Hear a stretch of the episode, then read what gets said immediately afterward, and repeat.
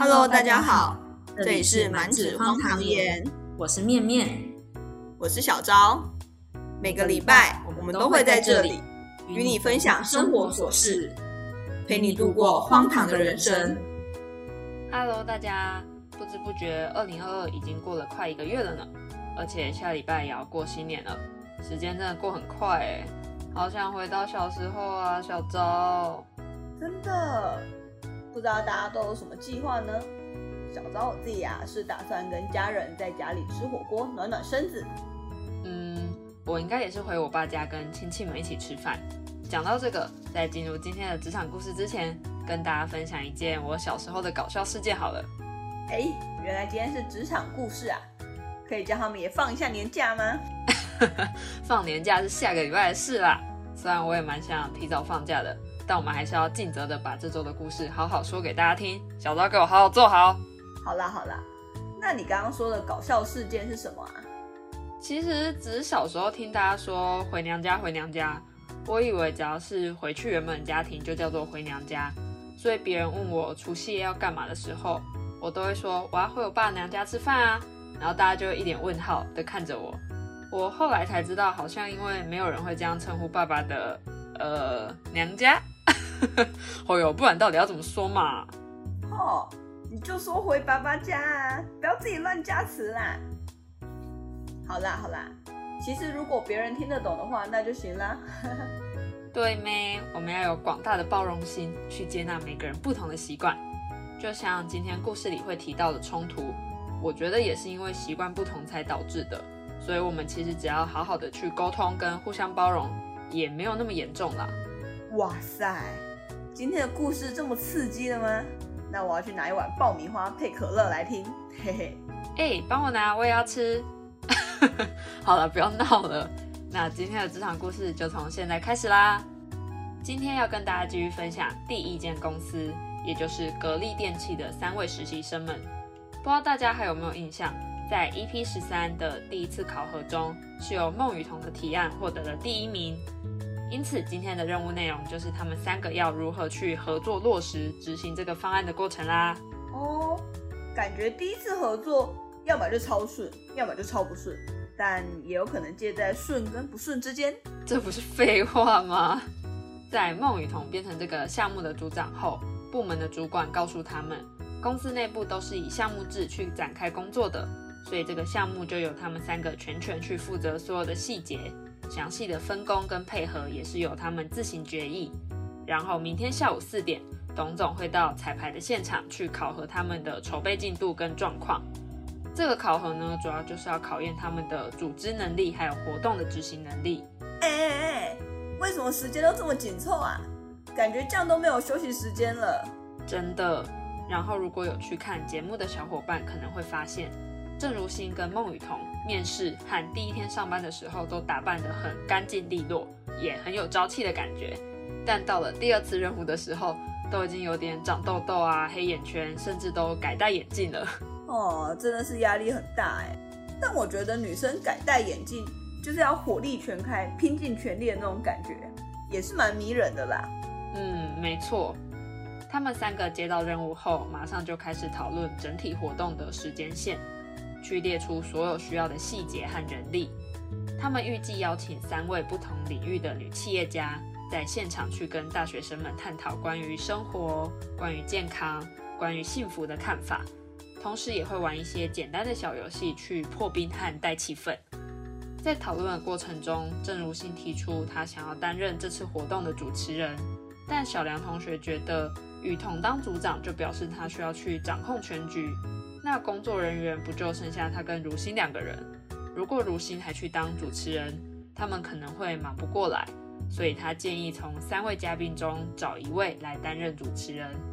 不过如新也很坚持己见，他觉得主持人跟嘉宾虽然都算是工作的一种，但你把别人邀请过来当嘉宾，还要让他去扛起主持人的重担。如果是他自己，他觉得不太好。没想到才刚开始就已经意见分歧了。我个人是觉得，只要是合理的讨论，都算是一种为了更好结果的碰撞啦。所以其实也没有谁对谁错，只是看看谁的意见更适合这次的活动执行。但我本人在看这段的时候还蛮有感触的所以想特别提出来跟小昭还有大家分享，就是不知道你们在跟别人进行争论的时候会用什么样的方式呢？我其实是一个蛮需要花时间去思考说法的人，所以如果需要在当下去进行争论，我很容易用感觉当做出发点，像是如果是我，我觉得不合理；如果是观众，我会觉得不耐烦。我之前有过类似的经验，我觉得怎么样怎么样，虽然也不是不行啦，但因为这种说法都是以我自己为出发点嘛，会比较没有说服力。就算我背后其实是有理论啊，或是数据来支撑这个结果，但我也要把它讲出来，才能更好的去说服对方嘛。所以因为如新的这段说法跟我本人有一点点像，所以看到他们争论的时候就还蛮有感触的。但我有努力学习改善 ing 啦。如果大家有什么说服别人的建议，也可以留言告诉我哦。诶，我会尽量找一些理论或者是实际的案例来支撑我的说法啦。虽然可能也不是每次都刚好有这样的案例或者是理论可以使用。如果没有的话，我会选择先让别人把他的意见讲完，因为我是一个很懒得跟别人吵架的人。或许我跟别人的意见可以异中求同啊。那你就可以找出共同的点，再讨论其他的差异就可以了。嗯，没错，总是有办法异中求同的。最后，在如新的坚持下，小梁被说服了。在他们大致分配好工作后，就出发前往活动的现场进行场地勘察了。勘察的时候，有负责场地布置的厂商负责人来跟他们对接。负责人向他们介绍了几款以前做过的场地设计图。因为如新是负责场地布置的，他在看了几款设计后，决定选择其中一款秋冬的粉色调来作为现场的主视觉。不过，显然孟雨桐跟小梁觉得这一款好像不太适合，他们怕董总或是其他嘉宾们会认为这个色调太老气。但如新跟他们说，不用考虑设计是不是所有人都喜欢，因为不可能，只要跟我们主题是符合的就好了。嗯。设计的东西就是这样啦，一定会有人喜欢，也会有人不喜欢。但感觉郑如新的语气好像有一点强势哎。孟雨桐就说：“我觉得这是我们年轻人认为的品质生活，但在网上会不会？”郑如新就说：“我觉得我看到它，我会想到精致生活。精致生活某种层面就是品质生活，所以跟主题是符合的呀。”哦。我大概理解面面刚刚说的概念了，感觉是沟通方式的问题。虽然郑如新说的也是有道理，但确实是可以换另外一种方式跟其他人沟通。如果我们用分析的方式啊，或许就可以更能够说服对方。虽然在当下的情况，要能冷静去分析，确实是需要练习的啦。嗯，真的，而且我算是稍微能懂如新的立场吧，毕竟这件事情就是分派给他负责。他做决定后又被质疑，可能确实变得比较火爆了一点点。不过我觉得也有可能是因为他们是在竞争跟比赛，难免会有种想要做的比别人好的念头。我记得在上一次考核任务当中，我还称赞董总给卢星跟小梁八点五分，然后孟雨桐给八点七分，算是一种顾全大家面子、没有明显差异的给分方法。但现在听起来，这样子好像反而让孟雨桐不太能服众哎。我觉得有可能哎，再加上如新跟小梁都算是科班出身，就是他们本身就是学行销这个专业嘛。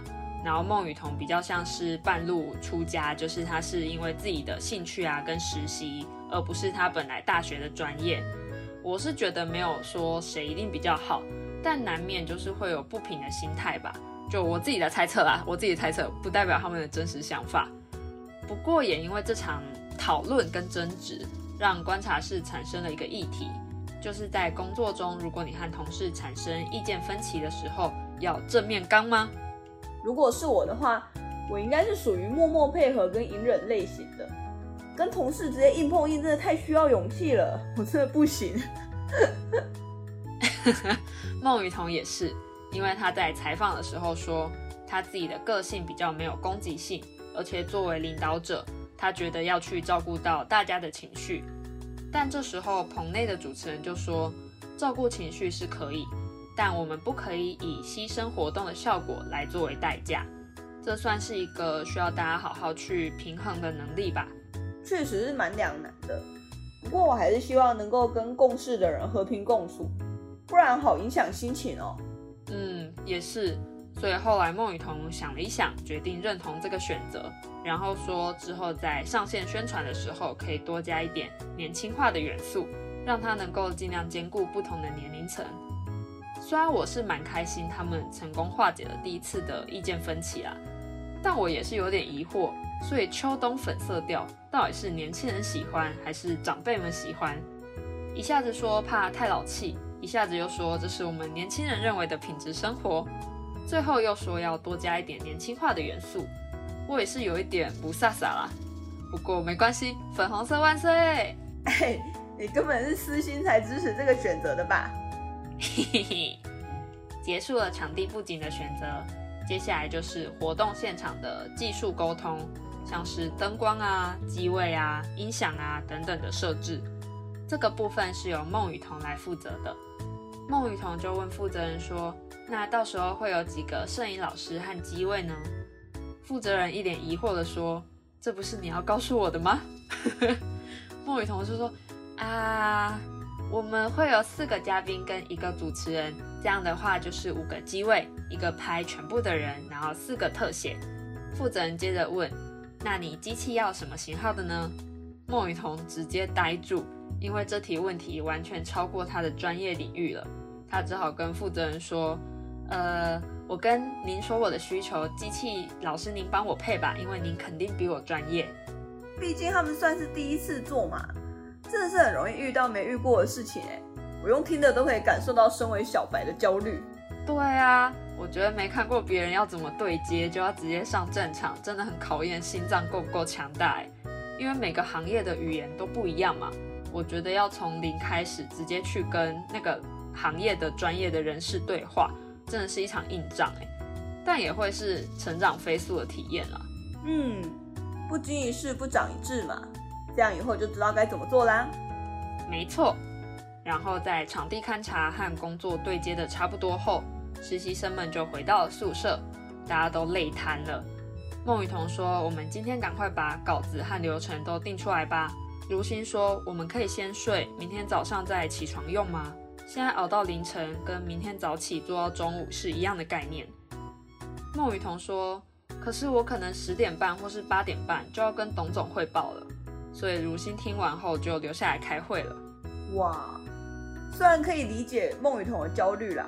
但我可能也是郑如新那一派的，哎，就是睡饱才会比较有精神做事，那做起来也会比较有效率嘛。我觉得可能是因为他们刚认识吧。如果是认识很久，然后知道对方的生活习性还有做事习惯的人，可能就不会这么焦虑了。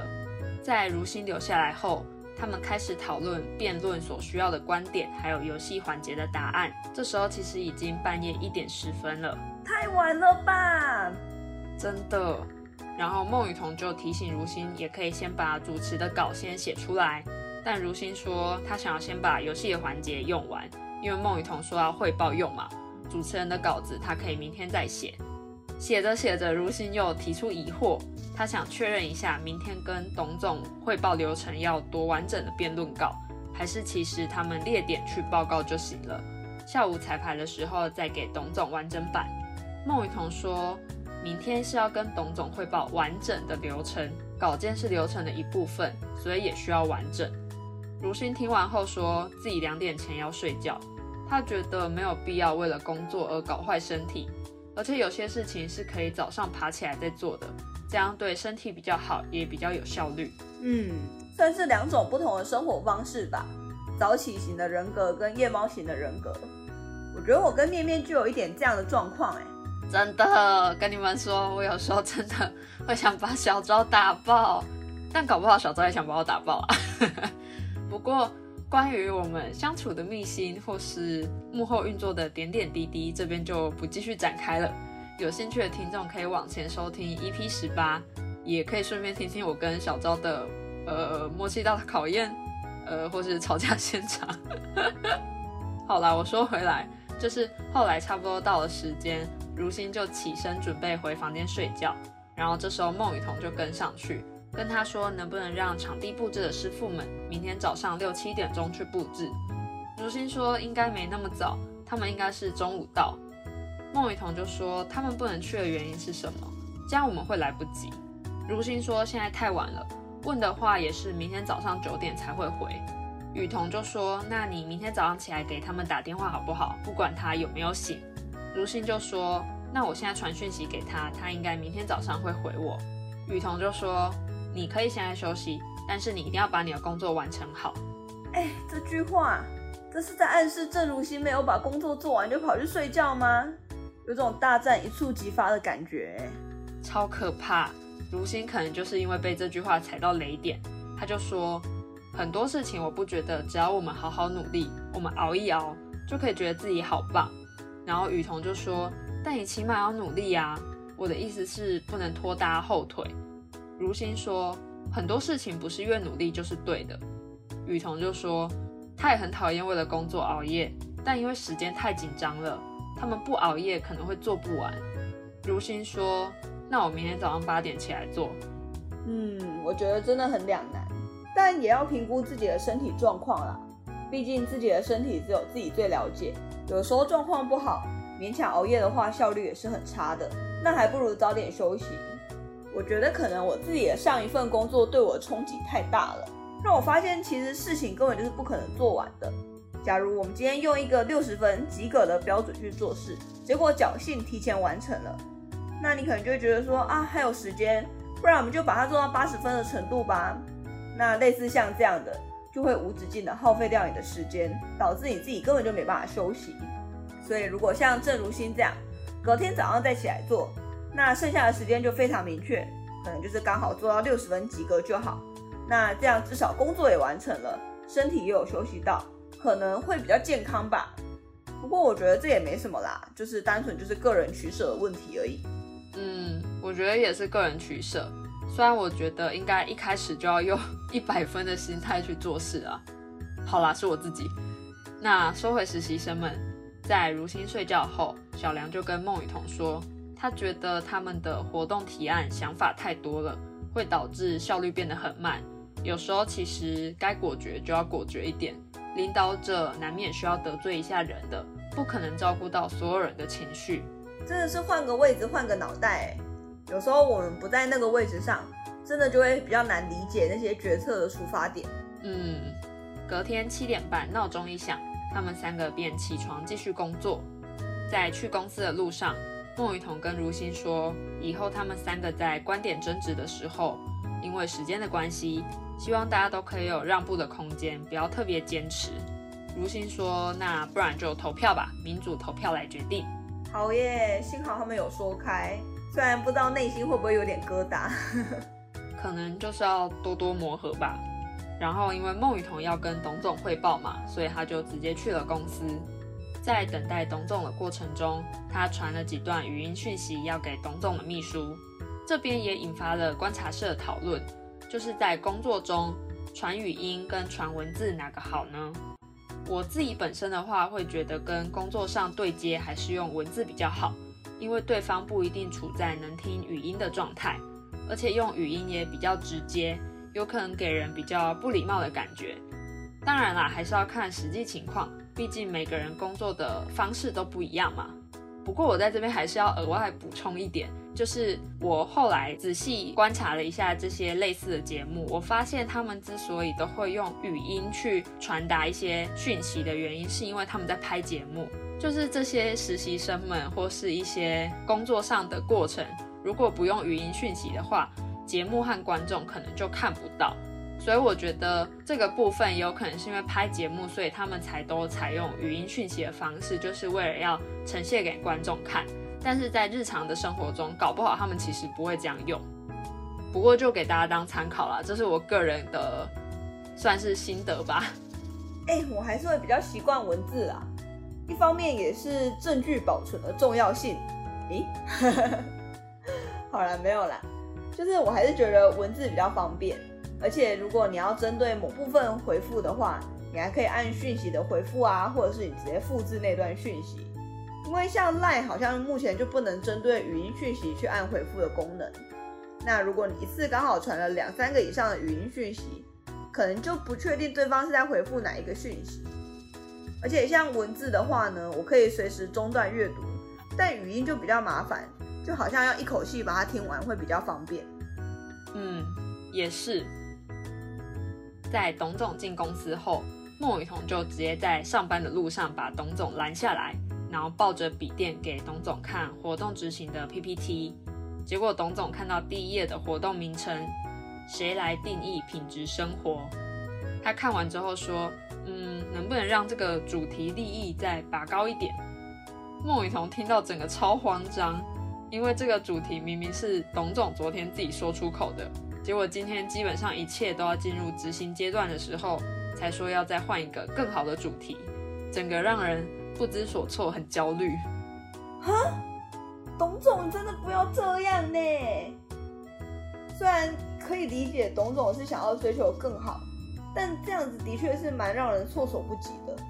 所以孟雨桐就紧急在他们三个人的群组里面去询问意见，然后最后是把活动主题改成“乘风破浪的品质生活”。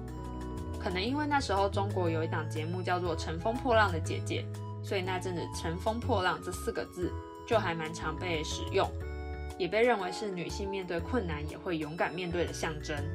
哦，好像比起原本的疑问句，肯定句可以给人更铿锵有力的感觉。哦，好像有诶。是说在经过昨天的磨合后，今天孟雨桐就变得更加果断。像是在决定场地摆设的时候，小梁说：“可是如新可能不一定会喜欢。”孟雨桐就说：“可是我是组长。”他开始会去掌控流程，并且下决定，因为他认为这是让团队效率最大化的方式。才一天就可以成长这么多，厉害厉害！后来孟雨桐去楼上的房间跟其中一位女企业家对接，她叫做张萌，张就是工厂张，萌就是很可爱的那个萌，张萌。他是一名演员，也是一名制片人。虽然我本人是不太喜欢他了，好了，但是我不否认他确实很强。希望这边没有他的粉丝，不要打我。这这只是我个人意见，没事，他很棒，他很棒。哦，传说中面面莫名讨厌的明星之一吗？嗯，也不是莫名讨厌，就只是可能刚好踩到我的点吧，我也不知道哎。然后孟雨桐去跟他对接的时候，张萌刚好在做妆法，所以他基本上都不看孟雨桐。后来可能发现机器在拍，所以就化身暖心大姐姐。开始关心实习生的实习状况啊，你们累不累啊，辛不辛苦等等。哎哎哎，面面是不是在带风向？发现机器在拍才变成暖心大姐姐，这个操控舆论的人 被发现了。好了，其实我也不知道他是不是因为机器在拍才突然对实习生很客气。有兴趣的大家可以点开芒果 TV 的《初入职场的我们》，看看这段。看看你们的感受会不会跟我一样，还是发现了什么我没有发现的美美嘎嘎？不过他化身暖心大姐姐这招很打动孟雨桐，因为孟雨桐直接眼眶泛泪。可能因为在很高压、很紧绷的状态下，又是对接有名的艺人，所以当对方温暖的拍拍你的时候，可能就会坚持不住，就直接展现了脆弱的一面。在高度紧张的状况下，被人关心真的会很感动哎。之后，张萌跟他们到现场彩排。他看到座位后，就直接跟实习生们说：“你们这样安排座位不对，主持人怎么可以在中间呢？中间当然是董总啊。”呃，这边跟大家形容一下，场地座位的安排是中间是一个单人的沙发，左右两边都是双人沙发。因为三个来宾加董总加主持人，总共是五个人嘛，所以原本可能是预计让来宾两两坐在旁边。主持人坐在中间，看到这段的时候，我就在想，是因为主持人是实习生才不对吗？还是不管主持人的资历跟辈分，都应该是董总在中间，主持人在旁边呢？哎，这我也没有经验哎。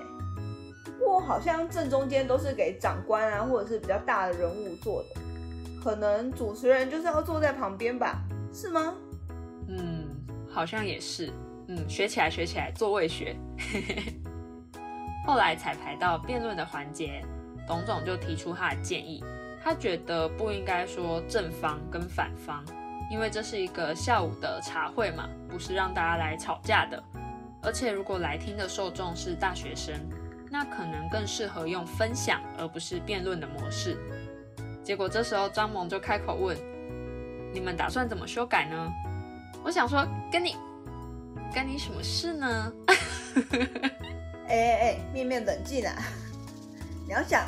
毕竟他也算是活动相关的人士嘛，所以就关心的问一下啊。董总可能看出了实习生们的惶恐，所以就跟他们说，其实不需要大改，主要是表现形式上要做一点变化，形式调整一下就可以，不用全部推翻。哦，这句话感觉就会让实习生们松一口气，不然如果是推翻重来，真的是挑战极限哎。真的。所以整体彩排了一次后，董总让三个实习生在个别阐述了一下自己负责了什么，以及如何去执行，再根据执行的成果来帮他们打分数。哎，这么快就要开始打分了吗？活动都还没开始哎。嘿嘿，大家可以先按暂停，在自己心中帮他们三个排个序，或是打个分，看看你的想法会不会跟董总不谋而合呢？虽然我可能讲的也不够详细啦，不过就是可能大家凭感觉选一下。好，那我接下来就搭配分数来告诉大家他们分别都做了什么吧。第一个是小梁同学，他这次获得了噔噔噔噔噔九点五分。他主要负责编写嘉宾的辩论稿、招募大学生观众以及活动的器材、餐点和一位嘉宾的接洽。而且小梁同学透过自己的交际手腕，或是长得可爱，让场地的负责人同意免费租借他们桌椅，还有提供茶点，帮助活动来节省经费，以获得相应的资源。哦，小梁好强！虽然我们在这集讨论当中好像看不太出他做了什么，可能还是要回去看一下影片才会比较清楚。第二位呢是我们的如新小伙伴，噔噔噔噔。一样也是九点五分。他主要负责的是活动场地的布置、活动进行时的 PPT 和活动主视觉的制作，以及游戏环节的设计和一位嘉宾的接洽。突然发现董总真的很喜欢给一样的分数，哎，让人很难分出高下的感觉。那最后就是这次扛起组长大任的孟雨桐，他获得了噔噔噔噔噔噔九分。他主要负责整体活动的通告单制作。通告单呢，就是这场活动从开始到结束，然后分成非常的细，就从几分几秒啊，还有负责的人啊什么的，反正就打得非常详细的一张表格。他要去把控所有的细节，以及接洽张萌这位嘉宾。接着，他也反思了一下自己，说这几天压力有点大，如果在言语上有冲撞到大家的地方，就很不好意思。然后张萌看他快哭了，就说别哭，又要哭了。结果这句话被董总关注到，董总就问为什么哭，张萌就说可能是他压力太大了吧。结果没想到这段话反而成为董总扣分的关键。哈，孟雨桐也太可怜了吧。不过为什么因为这样就要扣分啊？因为董总觉得孟雨桐在嘉宾面前哭了，代表他内心还不够强大。我觉得并不是说他不能哭，而是要看情境跟对象。